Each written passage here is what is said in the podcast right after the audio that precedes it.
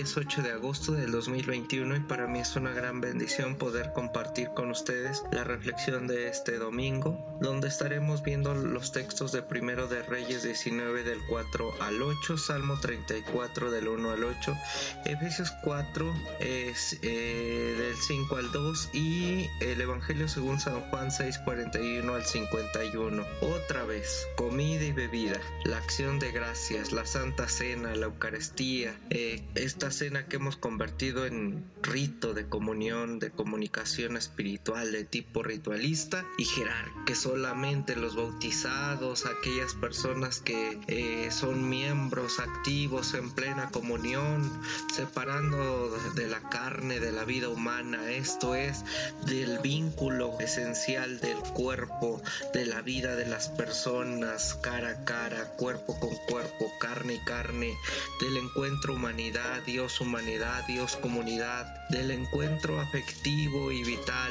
Así es de que todo lo hemos reducido a un simple ritual. La carne se come en el sentido radical de la vida, se toca, se siente, se comparte, se regala. Solo un ser humano de carne y sangre es alimento verdadero para otra persona, para otro ser humano. Como indica el Evangelio de Juan, donde Jesús habla y dice, toma, este es mi cuerpo, esta es mi, mi carne. Ya que somos palabra podemos decir, toma, esto soy, esta es carne de mi vida que comparto contigo. Lo primero que somos y así compartimos en dimensión humana es la palabra. Somos porque hablamos y nos comunicamos, regalando de esa forma nuestra propia vida. También quiero que veamos que la comunicación del cuerpo, eh, cuerpo en griego, cuerpo soma, eh, como dicen los evangelios sinópticos y, y luego Pablo en primera de Corintios 11:24 dice, tomad y comed, esto es mi cuerpo, soma, esto es mi soma, esto soy, esto somos, cuerpo compartido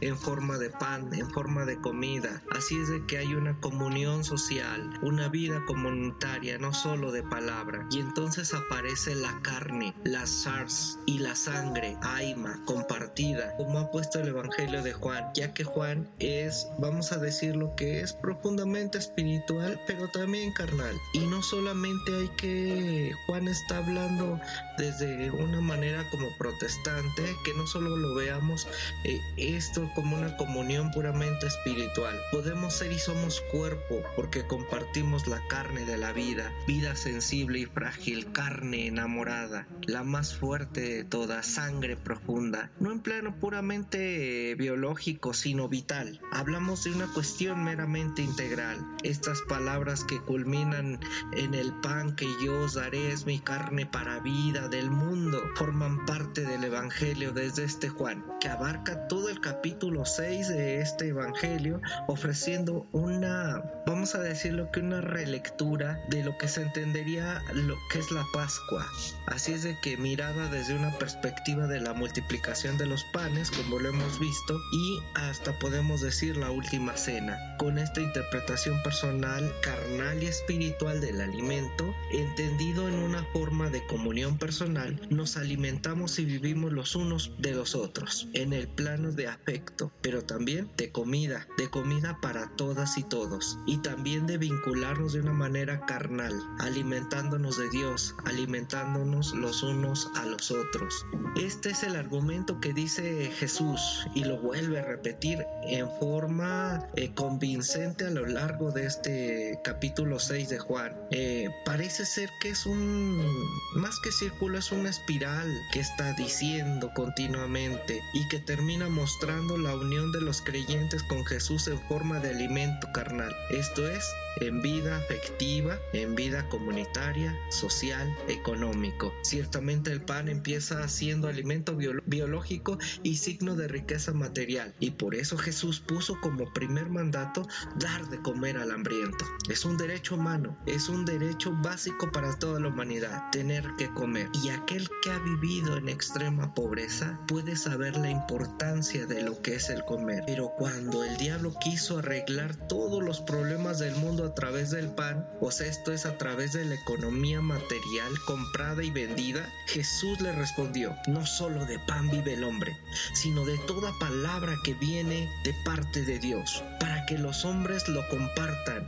Esto es para erradicar todo poder y todo, eh, todo dominio del Dios mamón, o sea, del Dios dinero, y que le quitan de comer a la humanidad. Hay pues un pan externo que puede volverse puro dinero para controlar, para dominar sobre todo a los más vulnerables. Pero hay sobre todo un pan de vida compartida, que es gratuidad pan de afecto, de comunión vital, de comunicación de vida, de darse amor, de darse vínculo. Desde esta perspectiva podemos y debemos afirmar que la vida del ser humano, ya sea hombre o mujer, es el otro ser humano y que el único pan que le sacia es también el otro ser humano. Así es de que quien se limita a darse, le está limitando también a una hambruna al otro. Así es de que tenemos que verlo como una vinculación familiar, una vinculación comunitaria como un padre, como una madre, como una hija, como un hijo, como entre hermanos, en forma de solidaridad social. Hay Santa Cena, hay Eucaristía, somos Santa Cena, somos Eucaristía, allí donde nos damos y nos acogemos mutuamente de manera que somos y que vivimos compartiendo la vida. Así es que cuantas veces comas y bebas, estás recibiendo al otro y cuantas veces coma la otra persona y beba, tú te compartes a él. Dios, amor, nos bendiga.